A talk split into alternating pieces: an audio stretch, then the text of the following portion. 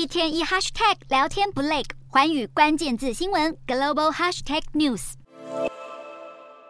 风光明媚的日本京都，不管是历史悠久的建筑，或是自然景观，每年总是吸引数以万计的游客造访。不过，来到这观光胜地，可要注意了。根据京都新闻报道，当地传出多起针对外国游客的窃案。例如，今年三月，一名美国游客高兴穿着和服在知恩院附近拍照时，放在地上的包包随之不翼而飞。不管是人来人往的商店街，还是各处观光热点，都容易成为扒手下手目标。根据京都警方所逮捕嫌犯供称，看起来有钱的外国游客会成为他们下手的目标。另一方面，京都近来的乱象，除了扒手外，还有舞伎的偷拍行为。不少外国游客会不顾道路上的危险，自顾自的到处拍照，甚至是偷拍京都的舞伎。外国游客逐渐回流日本，一下子回到疫情前水准。观光时除了多注意自身安全，不要给当地人造成困扰，才是最好的观光体验。